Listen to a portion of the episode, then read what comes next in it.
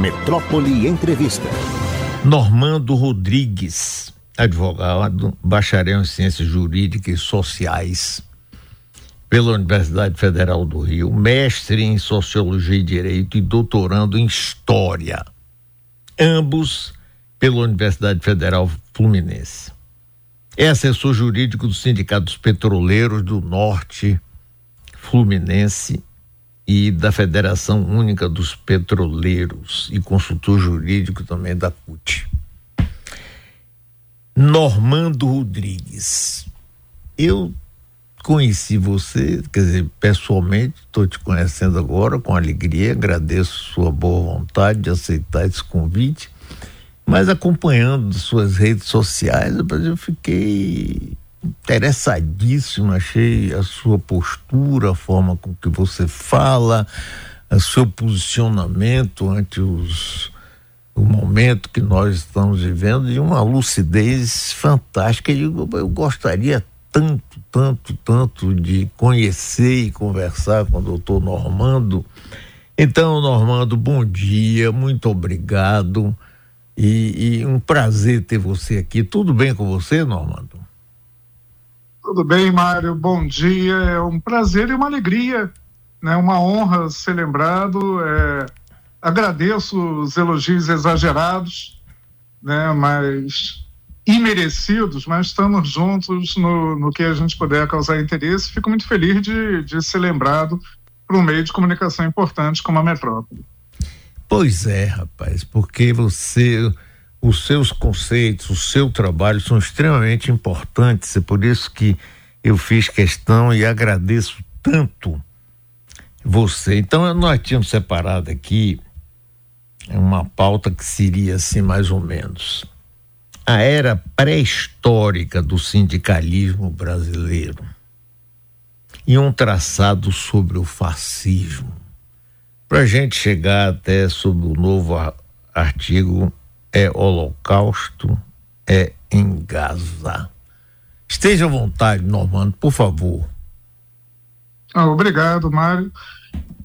É, há muito tempo, há muito tempo mesmo, talvez no início do, do primeiro governo do presidente Lula, eu tinha feito alguns comentários de que se minimamente o poder público brasileiro se dispusesse a saldar a sua dívida social com a grande maioria da população brasileira, que isso ia gerar repercussões. E isso, por quê? Dada a mentalidade ainda muito conservadora, uma herança muito grande do escravismo nas classes dominantes da nossa sociedade, né? a, a reação a movimentos de igualdade tendia a levar o Brasil a um cenário muito parecido com o dos anos 30 na Europa. Isso eu escrevi é, e gostaria muito de, de ter errado, né, de coração, porque o que a gente vê é, a partir da, da mobilização do poder público para saudar, repito, saudar minimamente uma dívida de desigualdade muito grande, Brasil, durante décadas, foi o país de economia significativa mais desigual do planeta. Hoje em dia, só é superado pela África do Sul nesse recorde de desigualdade. E tentar quebrar isso incomoda muita gente. Isso tem a ver com a sua pergunta, na né, sua provocação inicial muito boa do, do da pré-história do sindicalismo brasileiro porque na pré-história do sindicalismo brasileiro, os trabalhadores estão tentando estabelecer direitos, estão tentando ter os sindicatos reconhecidos, estão tentando descriminalizar a greve, e o grande adversário deles naquele momento não é nem o capital, nem incipiente o capital industrial brasileiro no fim do século XIX, nesse século XX, não é o capital. O grande adversário dos trabalhadores naquele momento é o conservadorismo ou melhor, a reação. Acho sempre bom a gente separar as palavras. Conservador é aquele que quer manter tudo como está. Uhum. Reacionário é aquele que quer voltar atrás. E hoje, né, o movimento sindical brasileiro, os trabalhadores, eles se deparam exatamente com os reacionários. Né? E uma reação ao igualitarismo, uma reação ao pleito por direitos iguais para todos, foi criada no pós Primeira Guerra Mundial na Europa e causou muito estrago à humanidade mas nos anos 30 era muito frequente e se via em ascensão em todos os países significativos. Toda a Europa, todo o mundo periférico, em maior ou menor grau, tinha um problema chamado fascismo, né? uma ideologia. Vou fazer outro parâmetro, Mário, para falar de ideologia. Né? A gente costuma dizer que ideologia é aquilo que caracteriza quem é diferente da gente. Ah, se o PT tem uma, uma proposta econômica que é desenvolvimentista e é contra o liberalismo, ela é ideológica, porque o liberalismo não é uma ideologia, o liberalismo é a natureza da economia. Ideologia, na verdade, de direita, de esquerda, liberal, social-democrata, neoliberal e fascista, é como óculos. Você e eu, Mário, a gente depende dessa coisinha aqui. Eu já não sei viver sem ele há muito tempo e acho que compõe minha personalidade. Mas a ideologia é a lente pela qual a gente vê o mundo.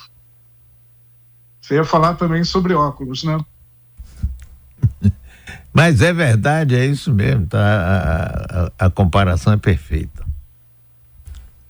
Então, ideologia são as lentes.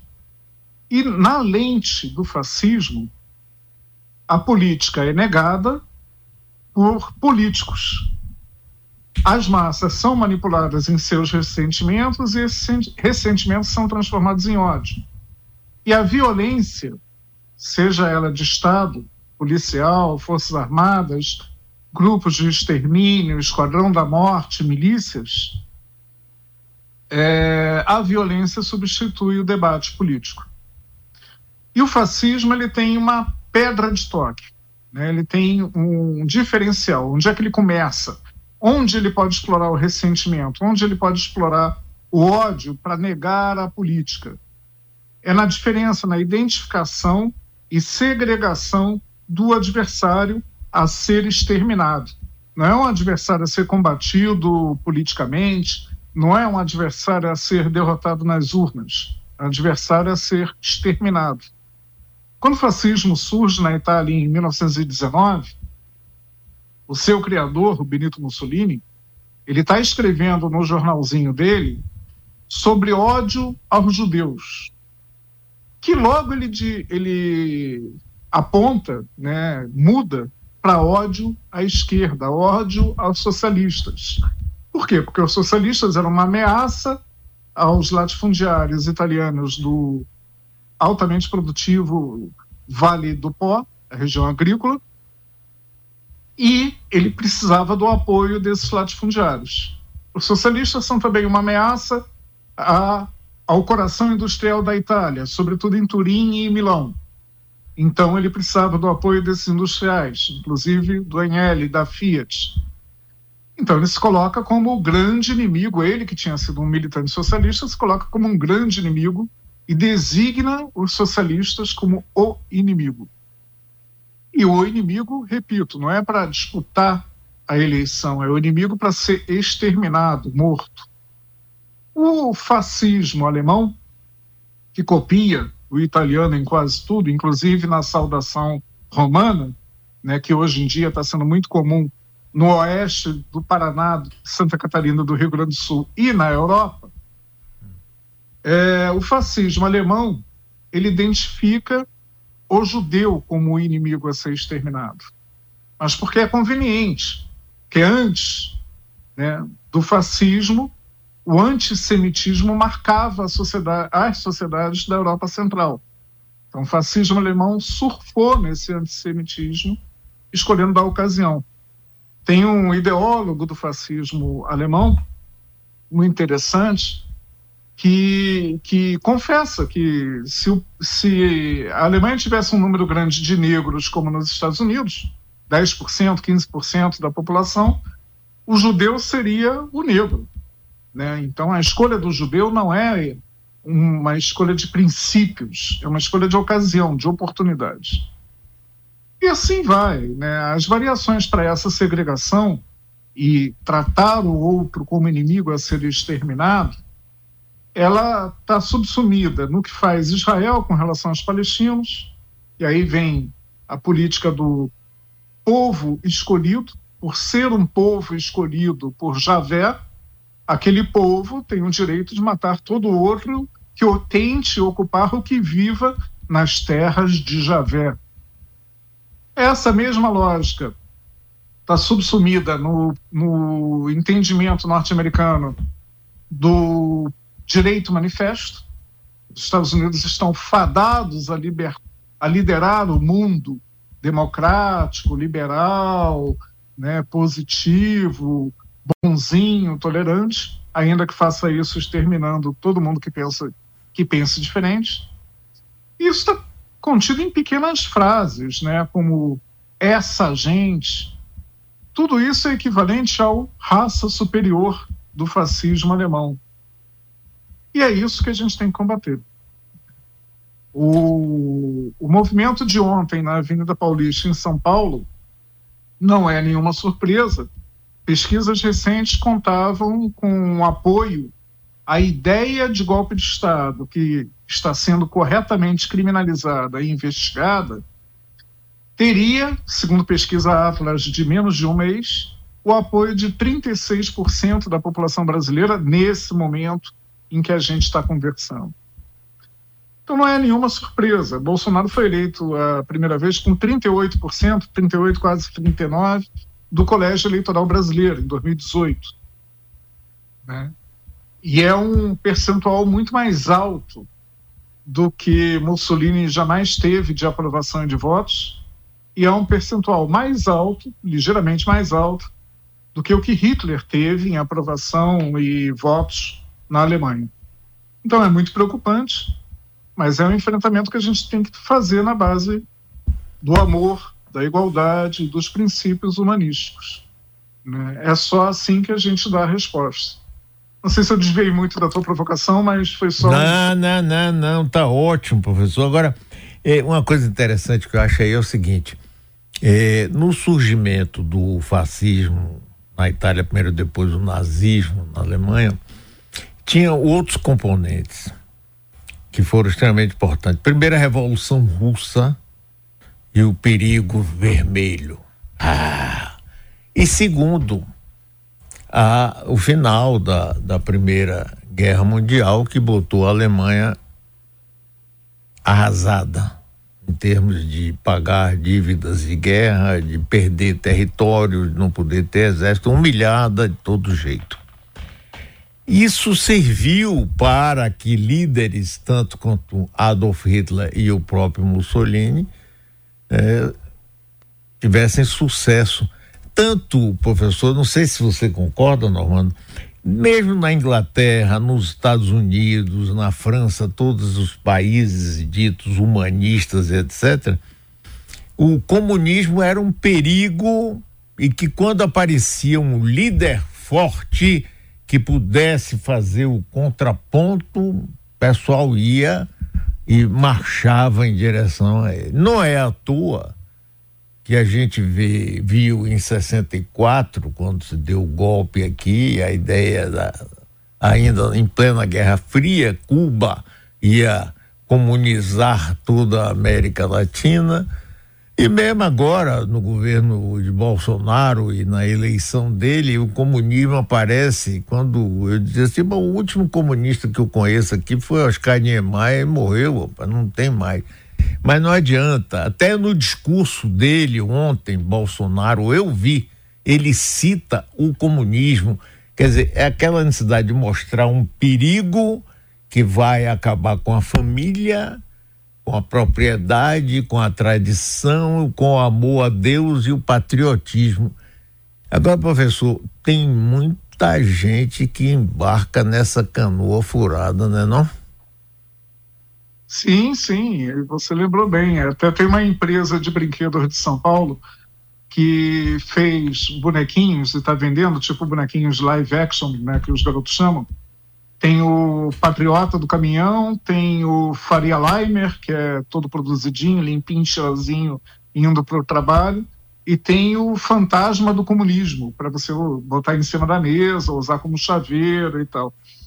Mas é, é o, o grande vilão né, a ser combatido pelo fascismo, e o fascismo se torna útil por conta disso né, ao capital. É, é interessante a gente fazer um, uns paralelos aí sobre o que é comum, né, do lado você mesmo é, invocou do Mussolini, do Hitler e, e do Bolsonaro. Nenhum deles é a primeira opção do capital. São opções de conveniência, né? É. Acabam pegando carona no momento, mas numa onda do anticomunismo, com certeza. A Revolução é, Russa, ela gerou reações, mas ela gerou dois tipos de reação que eu costumo dizer que são muito interessantes e que são opostas, e que deram na Segunda Guerra Mundial.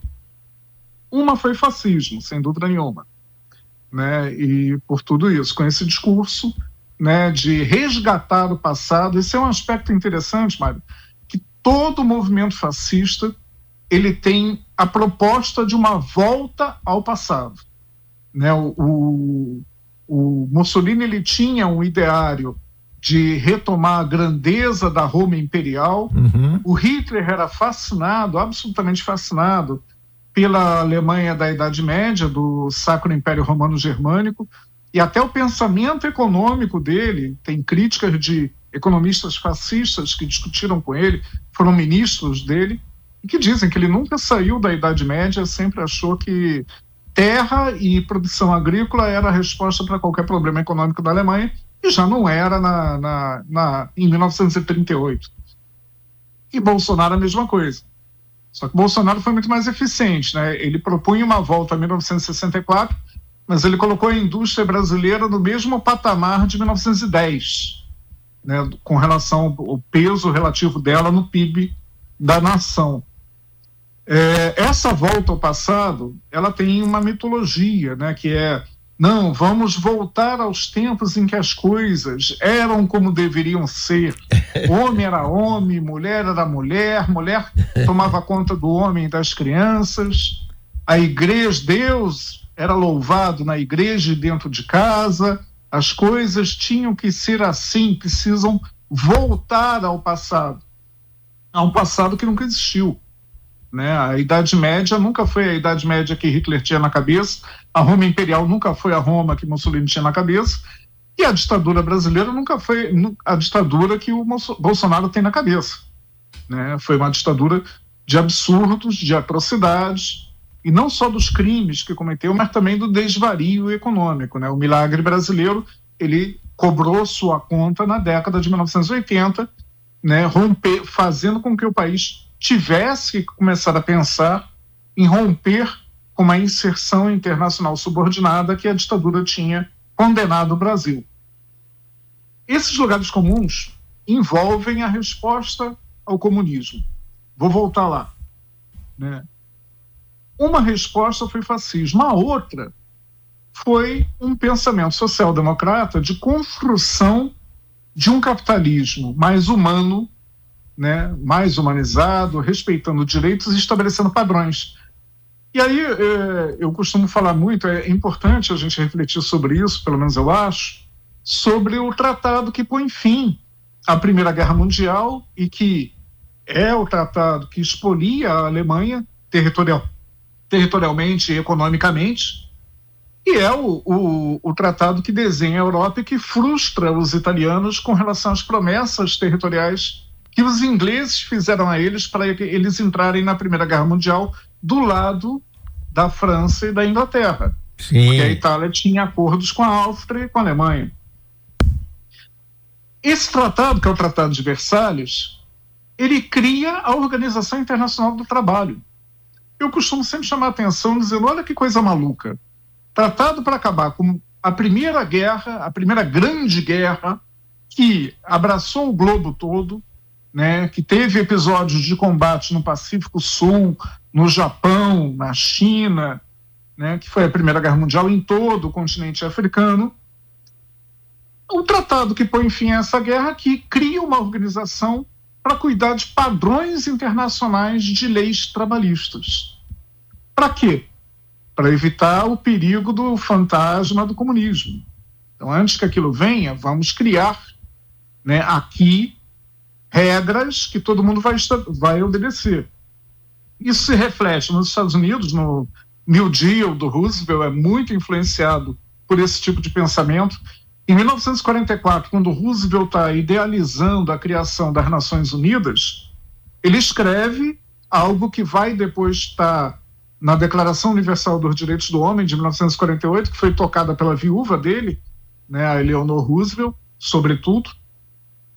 Mas ele escreve algo muito significativo, dizendo o seguinte: não haverá paz na Europa, no mundo todo, sem pão. Não haverá paz sem trabalho não haverá paz com desigualdade social.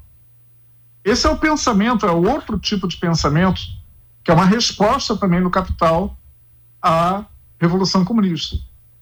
Agora, depois de 1991, quando a União Soviética acaba, aí você não precisa mais ter essa resposta, né? Os capitalistas se voltam para o neoliberalismo, que tinha sido experimentado no laboratório do Chile, né? Os chilenos foram os ratos de laboratório do experimento neoliberal durante a ditadura do Pinochet. A desigualdade social disparou no Chile. A desigualdade, uh, o, índice de Gini, que mede a desigualdade social, ele só volta na Grande Santiago a ser igual ao que era no governo Allende no fim dos anos de 1990, início da década de 2000, por conta da, da, da ditadura e da, do experimento neoliberal.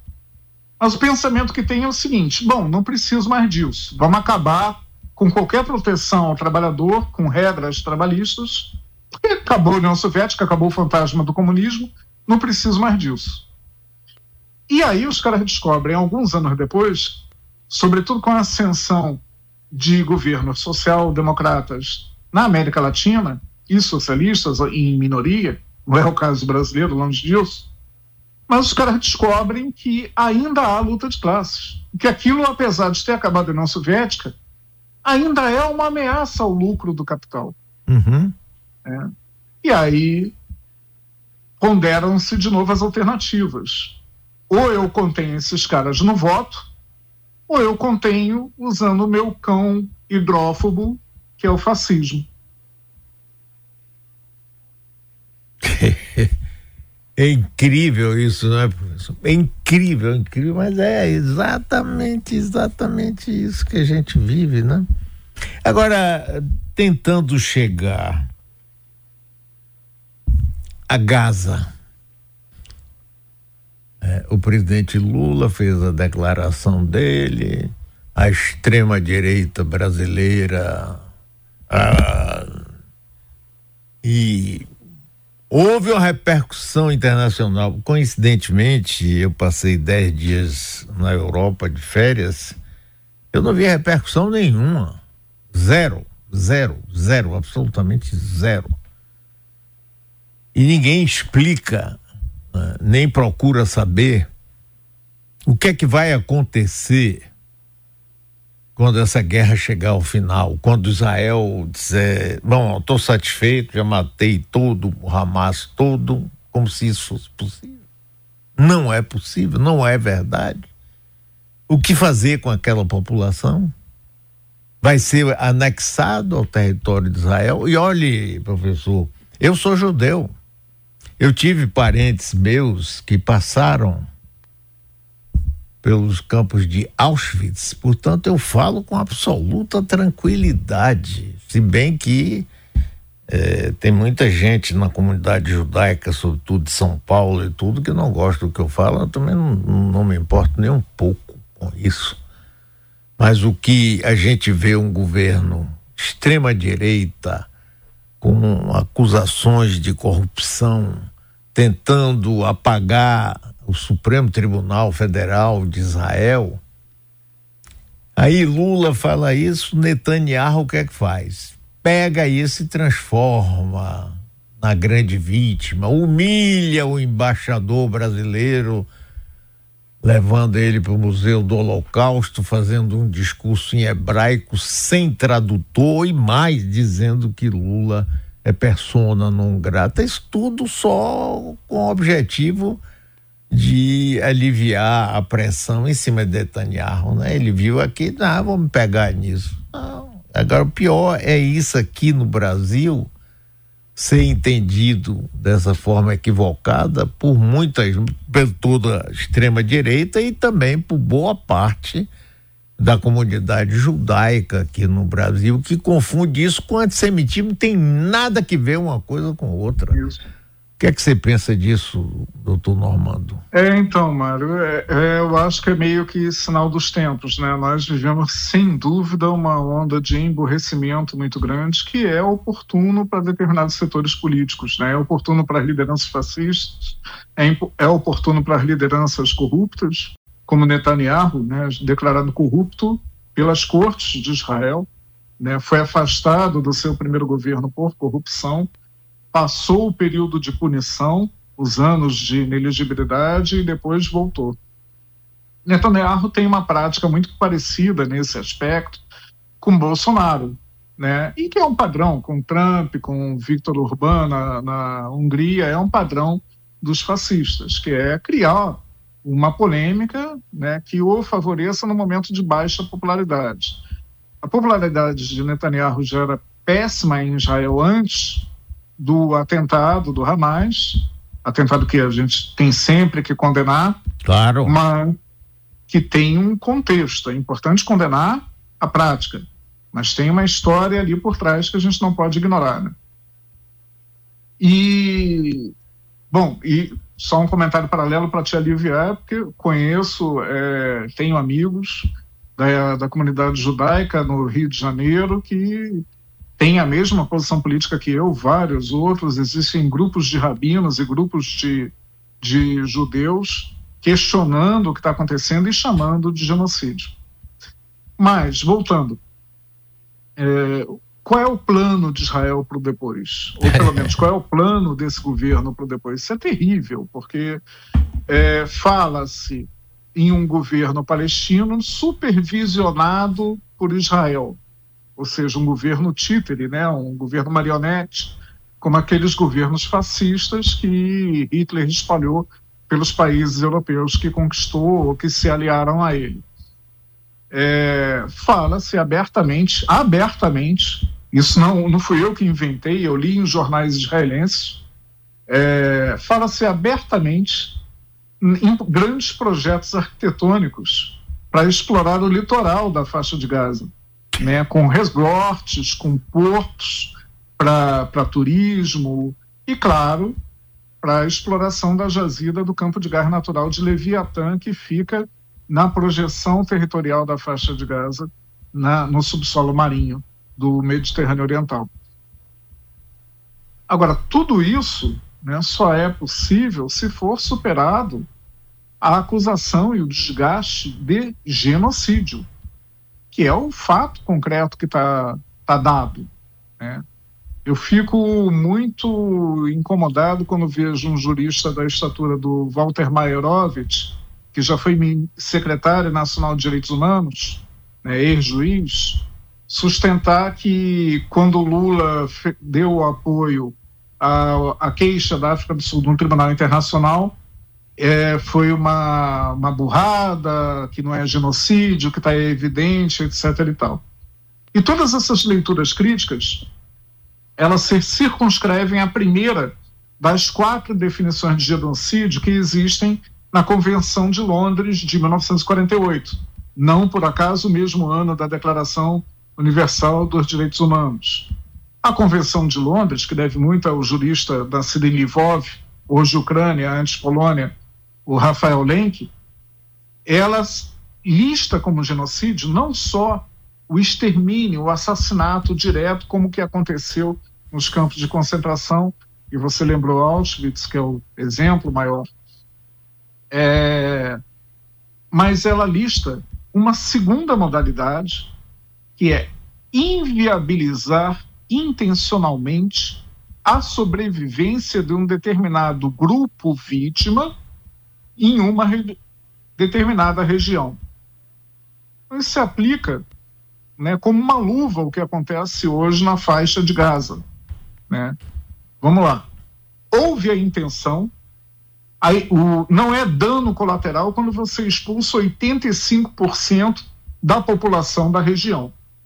Né? Nem o maior dos bombardeios de cidades alemães, muitas foram destruídas, né? em termos relativos, os maiores devem ser Dresden e Hamburgo, nem nesses casos se expulsou 85% da população.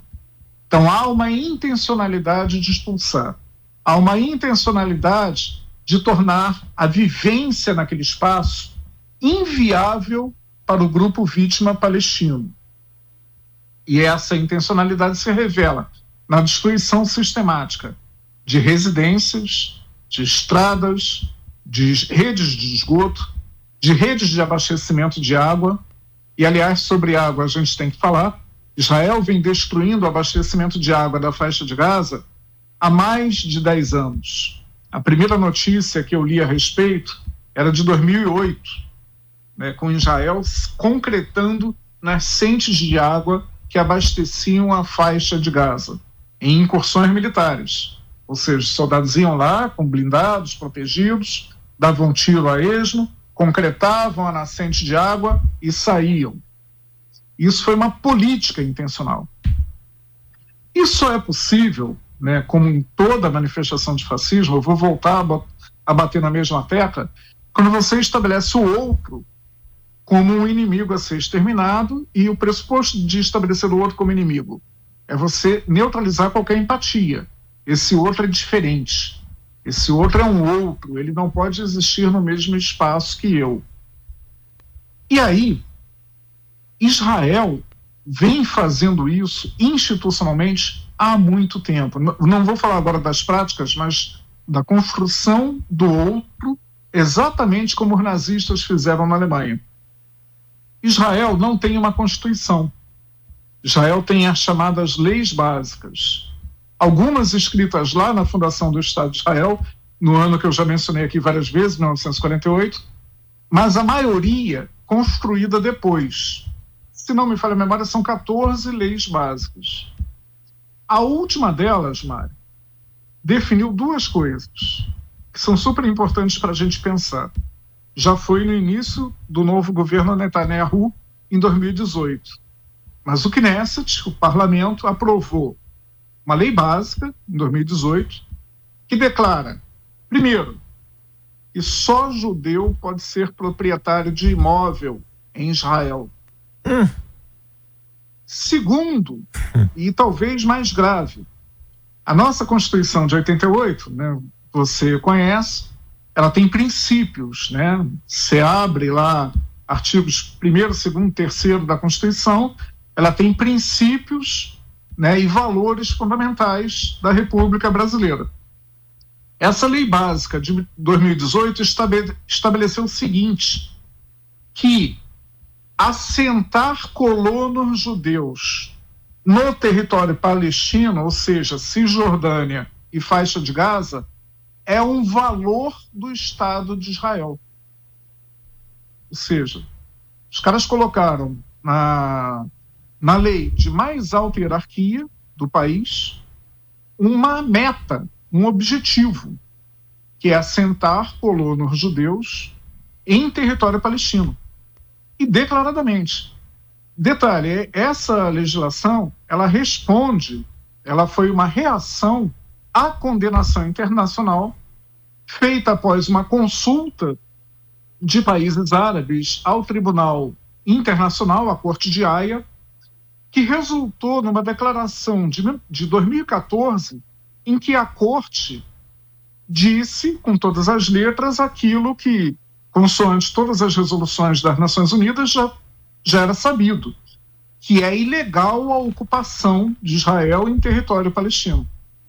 Ou seja, vou reivindicando nessa decisão as fronteiras definidas lá no, na resolução da ONU de 1947 que criou teórica, criaria teoricamente os dois estados.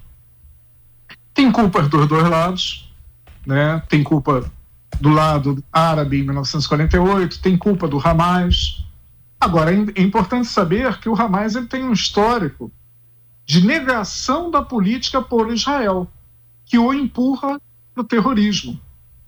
Não é preciso ser muito velho, né? Eu já perdi cabelos há muito tempo. Mas quem estava acompanhando o noticiário internacional há 15 anos atrás, mais ou menos, Mário, se lembra que os Estados Unidos e Israel viviam cobrando que a faixa de Gaza tivesse eleições livres. Porque quem era a autoridade política era a Organização para a Libertação da Palestina, a OLP, lá do falecido Arafat, e eles não reconheciam a autoridade da OLP sem eleições livres na faixa de Gaza. Isso foi uma cobrança de anos. O objetivo era desconstruir a OLP, que era mais organizada, tinha mais fundamento ideológico, era mais à esquerda. Aí rolaram as eleições livres. E quem ganhou foi o Hamas. e aí Israel e Estados Unidos imediatamente disseram que não reconheciam as eleições. Pois é, professor. É, olha, professor, infelizmente nosso tempo acabou, mas eu quero dizer aí que é, fantástica essa sua participação. Eu gostaria que a gente pudesse conversar muitas outras vezes, com mais frequência. Sabe, muito importante o seu conhecimento, a sua visão, a sua forma de expor com alegria e se você permitir, professor, é, ligarei outras vezes para você nos ajudar aqui. Certamente tem muita gente se manifestando aqui através dos nossos meios de comunicação com os ouvintes, adorando essa sua palestra, essa sua entrevista. Então me permita outras vezes procurar você, Normando. Será uma alegria é enorme, viu? Uma honra e uma alegria. Estamos aqui à vontade e se seus convites se concretizando, espero muito em breve fazer isso pessoalmente no estúdio de vocês na gloriosa Soterópolis. Ah, venha mesmo, professor. Grande abraço. Não, adoro essa cidade. que bom. Que bom, professor. Muito bom dia. Muito obrigado mesmo.